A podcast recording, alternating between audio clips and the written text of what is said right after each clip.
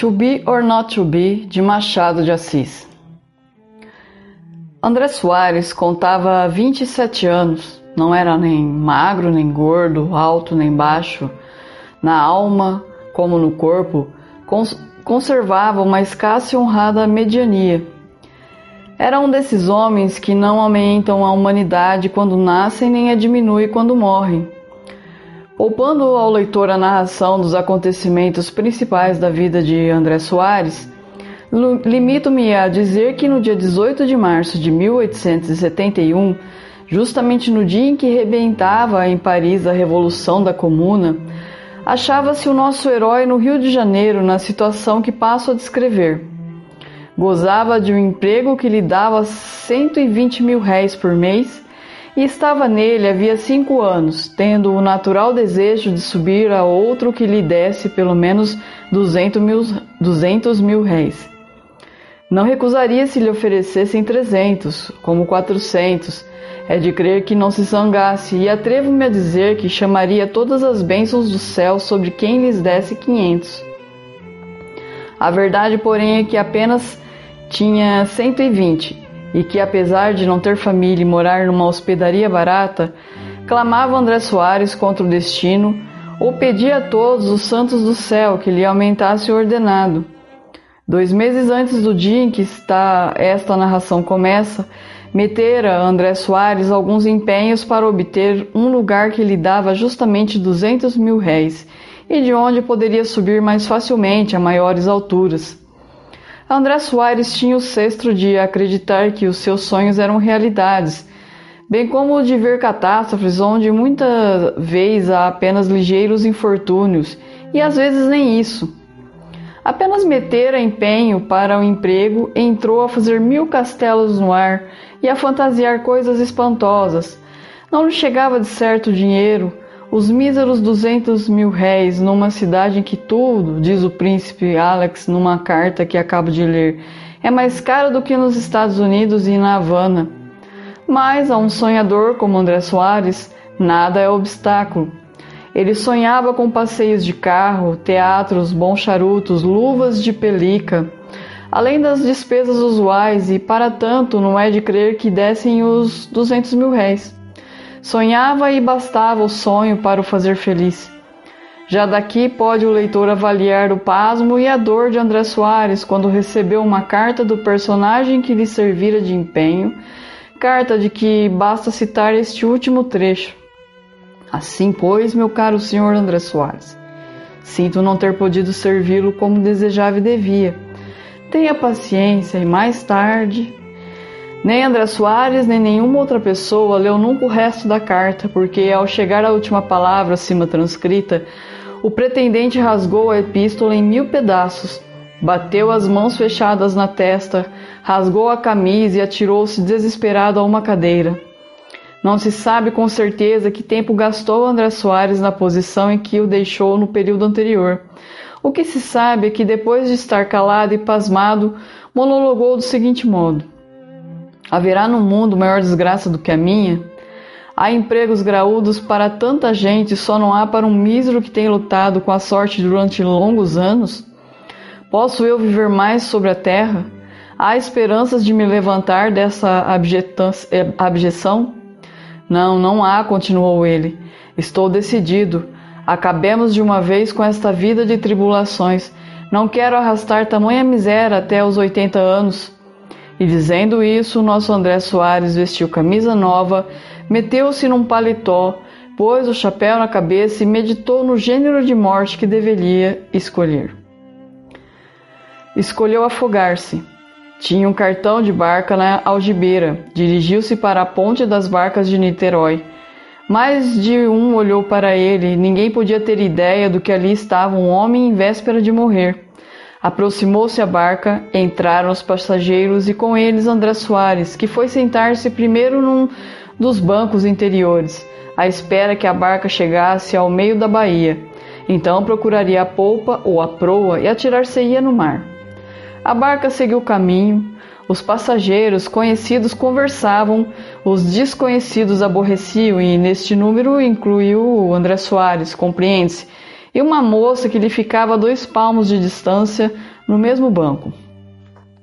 Não se podia ver se era bonita porque trazia um espesso véu sobre o rosto, mas o que se podia sentir era um olhar literalmente de fogo. Mais de um passageiro voltava de quando em quando o rosto para a moça de véu, que aliás olhava para o chão, para o mar, para o teto e nunca para ninguém. Trajava essa desconhecida um vestido de seda escura que lhe ficava muito elegante no corpo. Tinha luvas de pelica de cor igual ao do vestido e da mesma cor calçava uma botina, aliás duas, que lhe ficavam a matar. Esta última descoberta não a fez nenhum passageiro, mas André Soares, que, estando com os olhos pregados no chão a rememorar os seus infortúnios, deu com os olhos num dos pés da velada desconhecida. Estremeceu. André Soares resistia a tudo neste mundo, a uns olhos brilhantes, a um rosto adorável, a uma cintura de anel. Não resistia a um pé elegante. Diziam até as crônicas que entre alguns versos que outrora compusera, como quase todos os rapazes, o que não quer dizer que fosse poeta, figurava-se quadrinha conceituosa e denunciadora dos seus instintos filópedes. Revelam-me o neologismo. Se queres dar-me esperança, se queres que eu tenha fé, mostre-me por caridade o teu pequenino pé. Com a desconhecida da barca niteroiense, não era preciso recitar essa quadra suplicante. Ela estendia o pé com ares de quem queria que André Soares lhe visse, e falo assim porque no fim de dez minutos deixou a moça de olhar para o teto, para o mar, para o chão e entrou a olhar unicamente para ele. André Soares estava na antessala da morte. Nem por isso deixou de sustentar o olhar da moça, dividindo a sua atenção entre o seu rosto e o seu pé. Refletia ele que ir para a sepultura com uma doce recordação da vida não era absolutamente prejudicial à alma. Aqueles minutos em que ainda respirava, aproveitava-os ele na contemplação da moça e tanto os aproveitou que, quando deu o acordo de se chegar à barca São Domingos, André Soares fez um gesto de despeito, mas não teve tempo de resolver alguma coisa, porque a moça levantou-se para sair, lançando-lhe um último olhar, e ele maquinalmente deixou-se ir atrás dela e saiu da barca. Estava adiado o suicídio, pelo menos por algumas horas, porque o nosso André Soares, quando reparou que ainda se não tinha matado, murmurou essas palavras consigo, na volta. E foi seguindo atrás da bela desconhecida. Bela é talvez pouco. André Soares achou-a fascinadora, quando na ponte uma rajada de vento levantou um pouco o véu da moça. Ao mesmo tempo, tendo baixado ir a moça adiante, André Soares pôde apreciar os pezinhos e a graça com que ela se movia. Nem tão apressada como as francesas, nem tão lenta como as nossas patrícias, mas um meio termo que permitia ser acompanhada, sem desconfiança dos estranhos.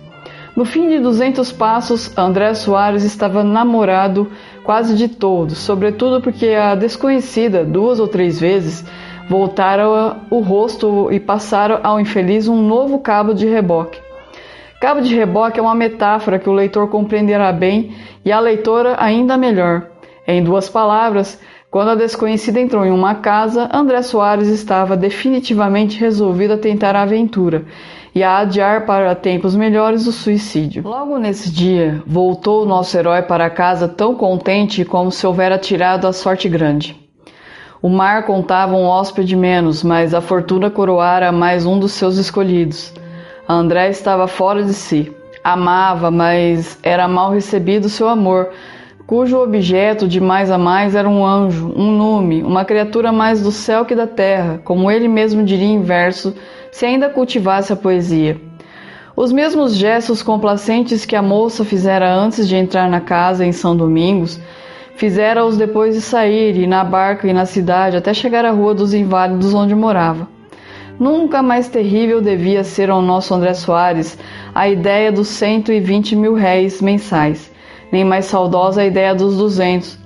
A verdade, porém, é que não pensou em nada disso, estava mordido de veras. A moça, depois de entrar em casa, não chegou à janela como ele esperava, mas em todo caso dera-lhe todos os sinais de que não era indiferente aos seus afetos. E essa certeza fez o desgraçado daquela manhã o mais venturoso de todos os mortais. Há de parecer singular a mais de uma leitora que, não lhe tendo dito a desconhecida onde morava, André Soares adivinhasse que era justamente na casa da Rua dos Inválidos onde a vira entrar. Mas a explicação é facílima. André Soares pertencia à classe ingênua dos namorados que fazem indagações no armarinho da esquina ou na padaria ao pé. Depois de esperar um razoável tempo a ver se a bela dama aparecia à janela, André dirigiu os passos a uma padaria que ficava perto e fez as interrogações precisas a um caixeiro que ali encontrou. Veio a saber que a moça era viúva, que se chamava Cláudia, que vivia com um irmão empregado em Niterói, onde tinha alguns parentes. André Soares arriscou algumas perguntas a respeito da interessante viúva e soube que era exemplar, notícia que o informador lhe deu com muitos comentários a respeito das vantagens da virtude e o apêndice de alguns casos de pessoas que ele conhecera e que desonraram as barbas dos seus avós. Além destas notícias, soube ainda André Soares que a moça possuía cerca de 20 apólices e uma preta velha, que eram toda a riqueza do defunto marido. É um bom princípio para quem casar com ela, acrescentou o caixeiro com ar malicioso. De certo, disse André Soares, brincando com a corrente do relógio e fitando um olhar perscru perscrutador do caixeiro, que brincava com a tampa de uma barrica vazia. Não é muito, mas é um bom princípio, repetiu este. E há já algum farejador? arriscou o namorado. Nenhum. Admira. Há muita gente que passa e olha, mas ela não se importa com ninguém.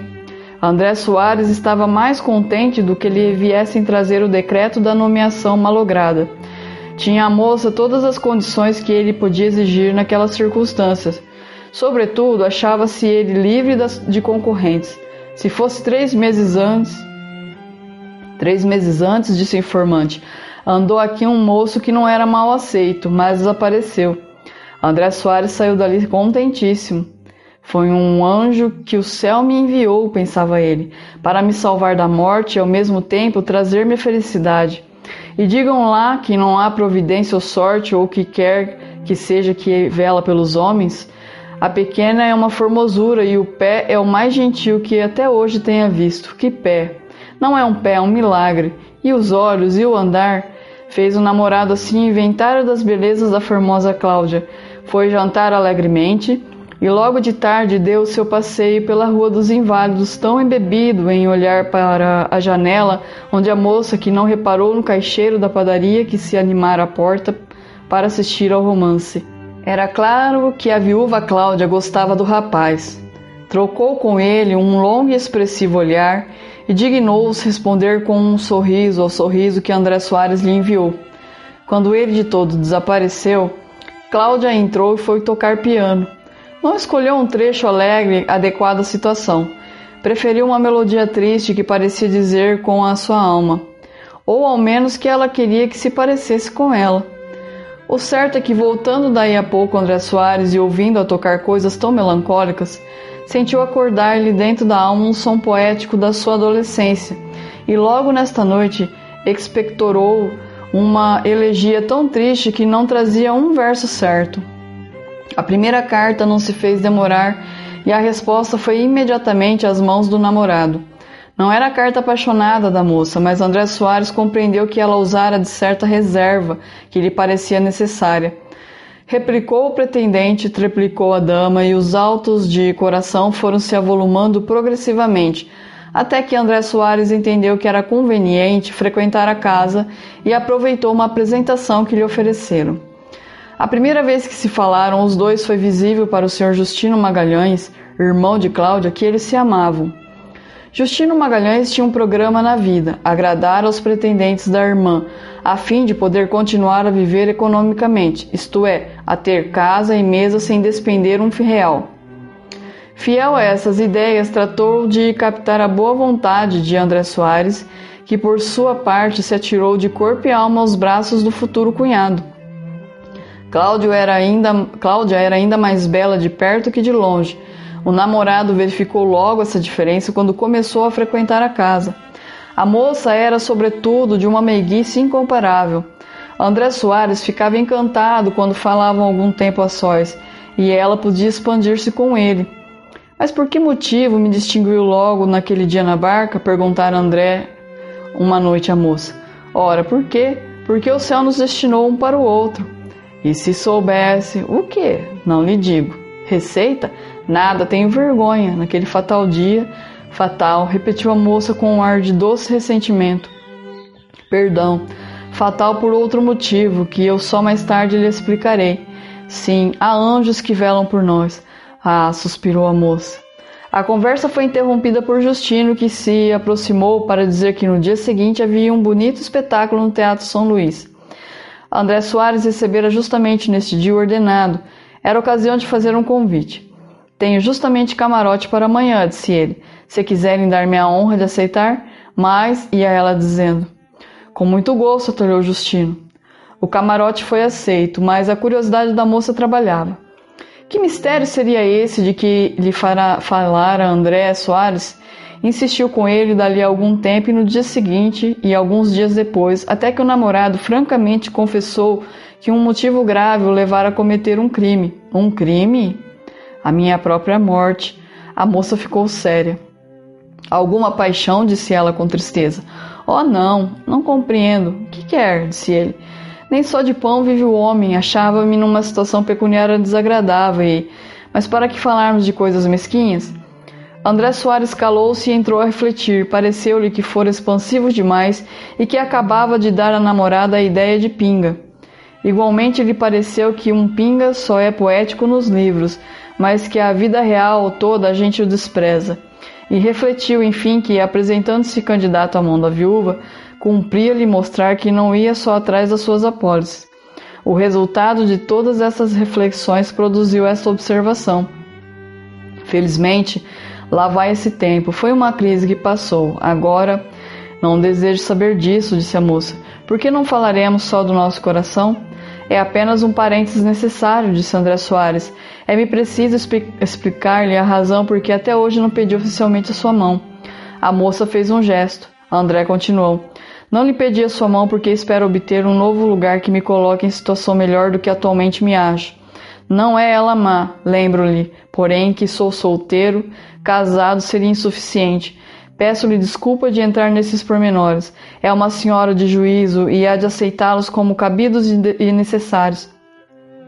Nem cabidos nem necessários, disse a moça. Eu pouco tenho, mas tenho alguma coisa. Perdão. Ouça, desejo observar. Ouça, o seu pouco com o meu pouco farão o necessário para a nossa existência.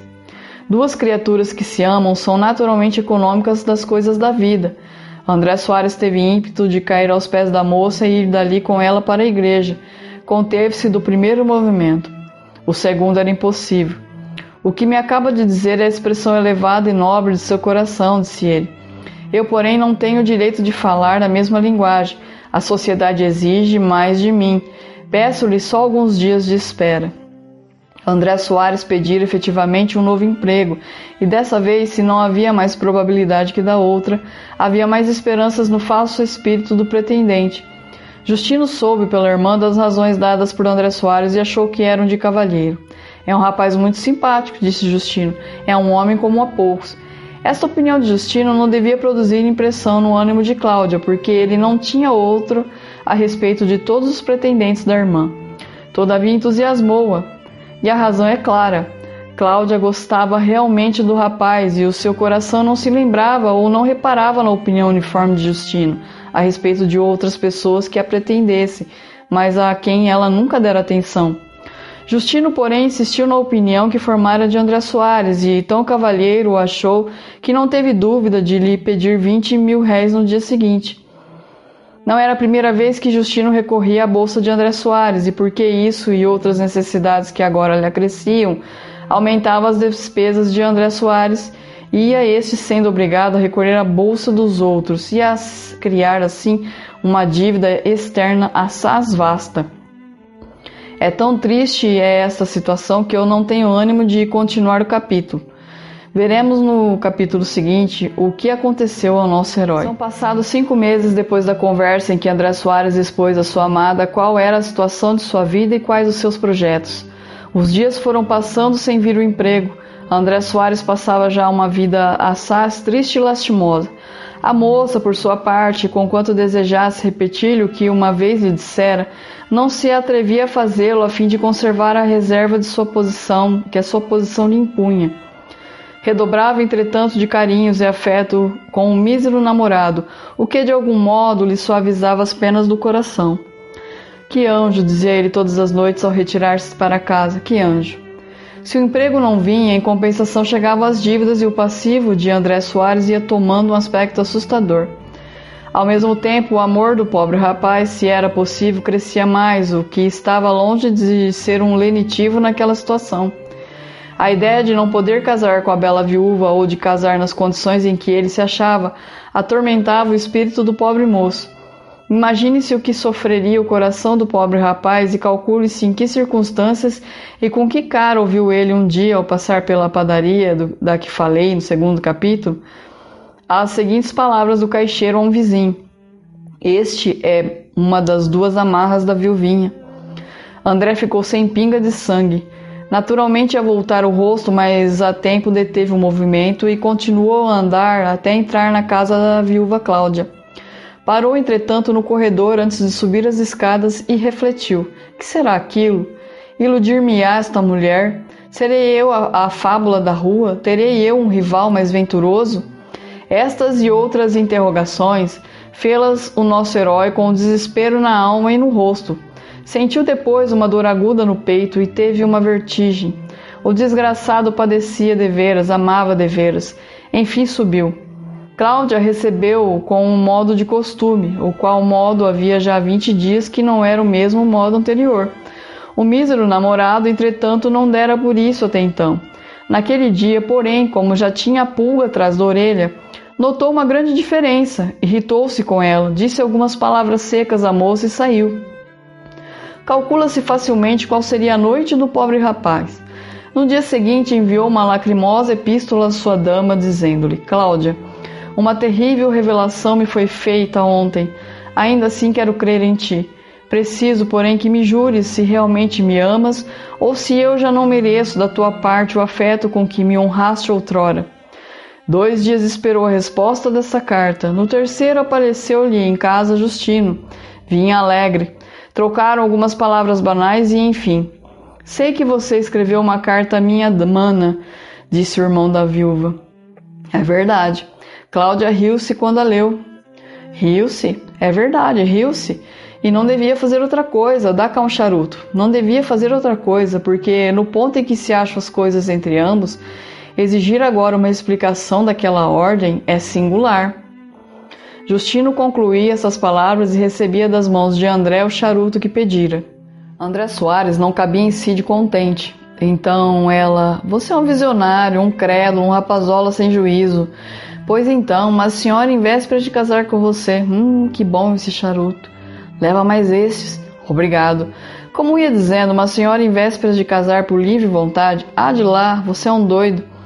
André Soares concordou facilmente com tudo o que lhe dizia Justino e prometeu que nessa mesma noite ia, é, iria à casa deles. Recusou, entretanto, dizer de onde lhe viera a revelação a que aludira a carta. Justino conversou largo tempo com o futuro cunhado de quem se despediu para ir embora. Já, já, vou pagar uma dívida, vejamos se me chega o dinheiro. E meteu a mão no bolso do paletó com a confiança de um homem que traz a carteira. Errada a confiança porque a carteira ficar em casa. Não seja essa dúvida, disse André Soares. Eu empresto-lhe que for preciso, se não orçar por muito. 35.500, disse Justino. Tome lá, acudiu André Soares, entregando 32 mil réis. Não tenho mais. Não faz mal. Para tapar a boca do credor, cuido que é bastante. Justino saiu alegremente, depois de muitas amabilidades ao futuro cunhado, que não menos alegre ficou. A cena que precede deve ter explicação. Cláudia não mostrou a carta de André Soares ao irmão. Viu-a este sobre uma mesa, perguntou à viúva o que era e esta disse então, tanto zangada, que eram ciúmes do noivo. Posso ler? Lê. Leu a carta a Justino e ofereceu-se para ir entender-se com André Soares, coisa que a viúva nem aprovou nem reprovou, limitou-se a encolher os ombros. André não era homem que descobrisse na missão de Justino a necessidade de 35 mil e a dívida que podia existir, mas que em todo caso não ia ser paga, pareceu-lhe tão autêntica que ia ser paga, pareceu-lhe tão autêntica que iria pedir emprestado se não tivesse dinheiro para favorecer o amigo. Ao chegar à casa da noiva e André Soares todo trêmulo de comoção, a moça, entretanto, pareceu-lhe ainda mais fria que da última vez. Mas então não perdoa? perguntou ele. Atribuiu isso ao ressentimento que lhe deixara a carta. O que? A carta. Cláudia levantou os ombros. Foi uma imprudência, confesso, disse ele. Mas que quer? Eu a amo. Nada. Aproveito a ocasião para lhe dizer que daqui a um mês será o nosso casamento, disse André Soares, se acaso a ele não se opõe. Cláudia ficou um pouco surpreendida com a notícia. Continuou, entretanto, a ficar calada. André Soares saiu vendendo azeite às canadas. Alguma coisa, por força, pensava ele, mas eu hei de descobrir tudo. André Soares começou então uma vida de pesquisas e de cuidados, cuidados e pesquisas tais que o obrigaram a ir faltando a repartição, faltando-lhe igualmente a paz e o sono. Fazia a ronda de tarde de noite, passava horas e horas em casa da noiva sem todavia alcançar nada. Uma vez apenas reparou que, ouvindo bater cinco horas, a moça interrompera a conversa para ir à janela. Ficou aflito na cadeira em que se achava, receoso e desejoso de ir também àquela. Afinal foi, mas não viu nada, porque a moça saiu logo. Nessa tribulada vida andava André Soares quando, num domingo, entrando em casa de Cláudia, deu com os olhos num sujeito da sua mesma idade, alto, bonito, vestido regularmente e muito respeitoso para com a interessante viúva. Justino apresentou aos dois estranhos um ao outro, onde veio André Soares a saber que o outro chamava-se Horácio. Eu creio que a leitora é perspicaz e que já está a desconfiar de que este Horácio é o mesmo moço que o caixeiro da padaria dissera a André Soares ter andado há algum tempo a namorar a viúva e não ser mal aceito por ela. Não soube logo André Soares, mas a simples presença de um estranho, as maneiras com que tratava a moça e a benevolência e gosto com que esta o ouvia e, e lhe respondia, tudo isso era razão para que o pobre namorado recebesse logo um imenso golpe. As torturas por que passou nesta tarde foram indescritíveis. No dia seguinte ainda foi pior. Oito dias depois tinha André Soares toda a certeza de que a Bela passara com armas e bagagens ao campo inimigo. Algumas coisas fortes lhe disse, lhe disse, a que ela respondeu com silêncio. Foi para casa e escreveu uma longa, indignada, lacrimejada e fulminante carta que a moça não respondeu. Seu desespero já não tinha limites. Por que fatal acaso encontrei eu aquela mulher? Perguntava ele a passar sozinho na sua sala. Parecia então que nada pior podia acontecer. Erro, havia pior, essa víbora que zombou de mim. E logo. Mas eu hei de tirar vingança. Não se dirá que fui ludibriado por ambos ou antes por todos os três, porque o Justino também contribuiu para iludir-me. Vem ainda alguma vez pedir-me alguma coisa. Aqui claudicava a perspicácia do namorado. Justino nada mais lhe pedira desde o dia dos 32 mil réis. Era então a carteira de Horácio que se incumbira de corrigir as lacunas que às vezes havia na sua. Justino, o mais que fazia era pedir uma ou outra vez algum charuto ao André Soares, nada mais. André Soares entendeu que lhe cumpria pedir satisfações a Horácio. Refletiu depois e preferiu ocultar o que entre ele e ela havia. Não dispensou, porém, brigar com o rival. Para isso bastava um pretexto. Mas que pretexto seria? Ora, adeus, pensou ele consigo. A ocasião me dará o pretexto. Logo no dia seguinte, entrando numa casa de charutos, encontrou Horácio, a quem ligeiramente cumprimentou. Horácio pareceu não fazer caso dele. André Soares foi às nuvens. Depois de um silêncio, Vai hoje à Rua dos Inválidos? Sim, senhor, respondeu secamente Horácio. Há muito tempo já que conhece aquela família? Horácio olhou para ele sem dignar-se responder. Não me ouviu, creio eu. Estou a recordar, recordar-me do tempo, disse Horácio depois de alguns instantes. Creio que conheço aquela família desde o tempo em que a casa não era frequentada por tolos. André Soares ficou vermelho como um lacre, todavia era preciso responder. Então não há muito tempo, disse ele. Creio que entraram juntos lá os tolos e o Senhor. Horácio foi sacudido com essa resposta. As palavras trocadas em voz alta chamaram a atenção do dono da casa. A tragédia estava iminente. Horácio tinha dois caminhos. O primeiro era ir-se embora, o segundo era ir-lhe as orelhas. Preferiu o segundo. Encaminhou-se para André Soares, alçou delicadamente as mãos às orelhas dele, agarrou-lhes, sacudiu-lhes a cabeça e, antes que o infeliz tivesse tempo de se defender, saiu pela porta fora. André Soares ainda saiu à rua, mas fosse medo, vergonha ou qualquer outra causa, não se atreveu a ir brigar com ele em público. Limitou-se a tomar os nomes do dono da casa e do caixeiro para o caso de dar queixa contra o agressor e saiu dali para casa. Em caminho, porém, teve ideia de ir à casa da viúva. É claro que eles se amam, pensou ele, mas eu preciso, antes de abater as armas, mostrar o que sou e o que valho. Hei de dizer a essa pérfida aquilo que ela não pensa ouvir. Estrava André Soares em plena regateirice. Nem eu o dou por frequentador de salões aristocráticos. Demais, o amor faz perder o juízo. André Soares caminhou direto à casa da viuvinha, bateu palmas, nada. Repetiu as palmas, a mesma coisa. Que será? Estará fora, pensou ele. Enfim, vieram ver quem era. André Soares disse que desejava falar ao dono da casa. Está incomodada. Mas, diga-lhe que sou eu, não recebe ninguém. André Soares saiu dali ainda mais furioso. Mil ideias negras lhe transtornavam o espírito, só via diante de si morte, sangue, cada falso. Ao chegar a casa, achou duas cartas. Uma era de Cláudia, dizia assim: Nunca chegamos a nenhum acordo acerca de casamento, mas sabendo que nutre ideias a esse respeito, declaro que desista delas. Despedido, exclamava o mísero André Soares, despedido como um lacaio, insultado por ele e por ela. Ó oh, minha sina, ó oh, minha triste sina. Assim falando, o infeliz namorado torcia-se todo, puxava os cabelos, rangia os dentes e chorava de dor, de desespero e de ódio. No meio da crise, lembrou-lhe o criado que ainda havia outra carta. Abriu. Era do chefe da repartição. Participava-lhe que, não comparecendo ele com assiduidade de costume, antes fugindo absolutamente do trabalho, resolvera o ministro demiti-lo. André Soares saiu sem sentido, caiu sem sentidos no chão. Um mês depois, estando a almoçar pacificamente no chanceler, graças ao crédito, crédito que obtivera de um amigo e antigo companheiro de casa, Viu passar Horácio e a viúva de braço dado. Estavam casados. Miseráveis, gruiu André Soares. Moralidade. Mas onde está a moralidade do conto? Pergunto à leitora espantada por com ver essa série de acontecimentos descosidos e vulgares. A moralidade está nisso. Tendo perdido a esperança de obter um emprego de 200 mil réis, quando apenas desfrutava um de 120, assentou André Soares de dar cabo da vida. No dia, porém, que perdeu a noiva e o, e o emprego de 120 mil réis, com um insulto físico de quebra, não se matou, nem tentou matar-se, nem se lembrou de o fazer. Tanto é certo que o suicídio depende mais das impressões e disposições do momento que da gravidade do mal, disse.